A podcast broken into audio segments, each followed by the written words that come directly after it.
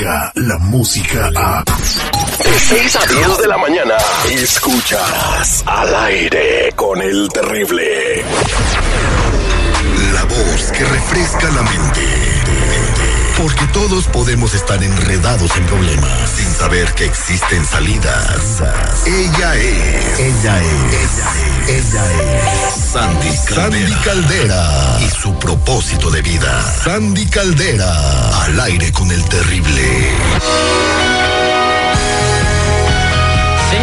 Antes de ir con mi invitada de honor, como todos los días, Sandy Caldera, quiero invitarlos a participar en una encuesta bien perrona, donde si participas tienes la oportunidad de registrarte para ganar boletos de cuatro a Disneylandia, cuatro tickets para Disneylandia. También tenemos boletos para los conciertos de Marco Antonio Solís, eh, Los Ángeles Azules y el grupo Bronco. Lo único que tienes que hacer es ir a mis redes sociales, arroba al aire con el terrible. Ahí vas a ver la encuesta de Monitor Latino. Participa y quedas registrado para ganar estos premios fantásticos. Así que a participar y a ganar. Muy buenos días, Sandy ya llenó la encuesta.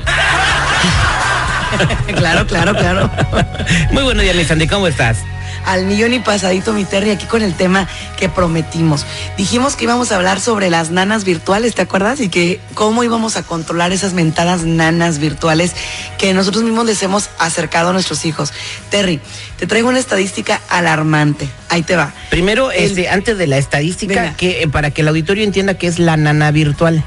Ah, bueno, la nana virtual es cuando tú le das a tus hijos el teléfono, el tablet, para que se entretengan, para que te dejen en paz, para que tú puedas hacer tus cosas. El te famoso Terry. tenga para que se entretenga, ¿no? Es literal, tenga para que se entretenga, así. Bueno, pues te platico que la nana virtual ahorita se está usando a partir, Terry, no me vas a creer, no me lo vas a creer, de los tres meses de nacido. O sea, cuando un bebé tiene tres meses, los papás ya están empezando a mostrarles dispositivos inteligentes como el teléfono, la tablet, para que deje de llorar. Con videos a lo mejor de números, de colores, lo que tú quieras, pero están a los tres meses. Imagínate tú, un bebé apenas todavía ni, ni siquiera alcanza a ver bien y ya le estás poniendo en sus ojos esas nanas inteligentes. Entonces, nosotros como psicólogos estamos diciendo que tenemos que retrasar más el uso de dispositivos inteligentes. Estamos hablando de niños a los cuales de pérdida les la oportunidad de tener un desarrollo psicomotriz, o sea, que se muevan y que interactúen los primeros dos años de vida sin tener aparatos inteligentes, Terry. Bueno, y eh, este, ¿qué daño le puede causar a un menor? Yo te voy a decir, mi caso, mi caso sí, yo no te digo que no, le pongo videos bien seleccionados al niño, está aprendiendo a hablar, está aprendiendo a decir números, eh, porque no va al kinder, eh, lo dejamos en una media hora con, en lo que barremos, trapeamos, hacemos algunas cosas, pero sí pasamos con él tiempo jugando, pero sí te digo la verdad, todos los días le estamos dando la nana virtual. Es, es correcto, pero tu niño ya tiene que dos, tres años. Dos años y medio. Sí, es correcto. O sea, media hora a esa etapa está bien. Pero más que eso, no familia. Ahora, vámonos más adelante. Cinco, seis, siete años. ¿Ya está listo para tener su teléfono? No, mi Terry. No.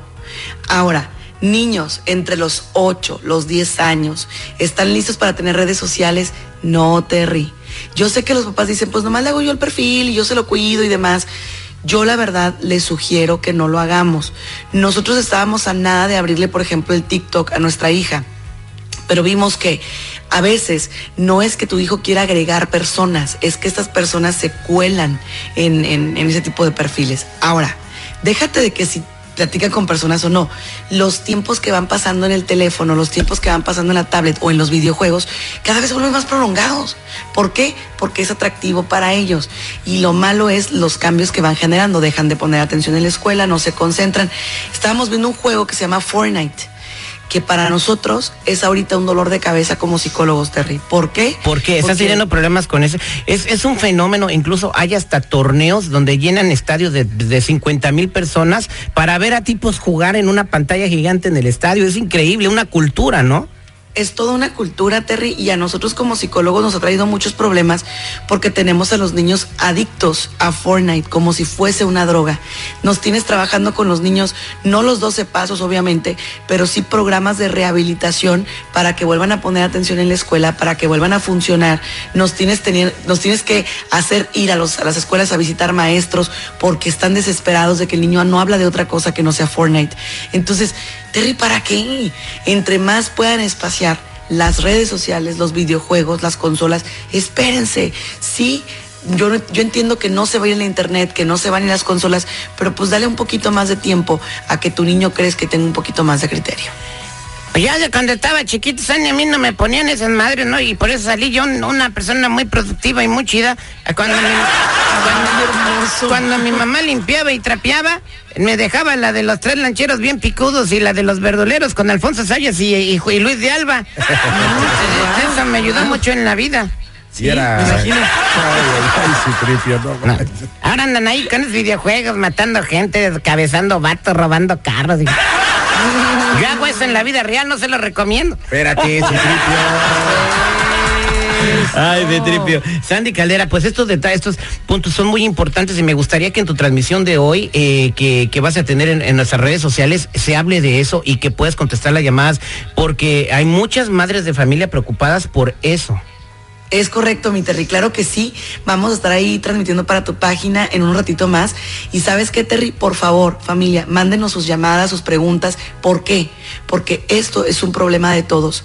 Los niños son el futuro, son el presente. Y sabes qué, esos son los futuros abogados que te van a atender, los futuros médicos, los futuros psicólogos. Entonces tú decides en qué manos quieres estar cuando tú seas un anciano y ellos sean apenas jóvenes. Muchas gracias, eh, Sandy Caldera, por eh, tus eh, consejos. ¿Cómo podemos encontrarte en las redes sociales? Por supuesto que sí, mi Terry. Estoy como Sandy Caldera ahí en redes sociales y en los siguientes números telefónicos. 619-451-7037. 619-451-7037. Y más al ratito vamos a estar en tu página transmitiendo para nuestra gente completamente en vivo. Muchas gracias, ella es Sandy Caldera. Descarga la música a. Escuchas al aire con el terrible. De 6 a 10 de la mañana.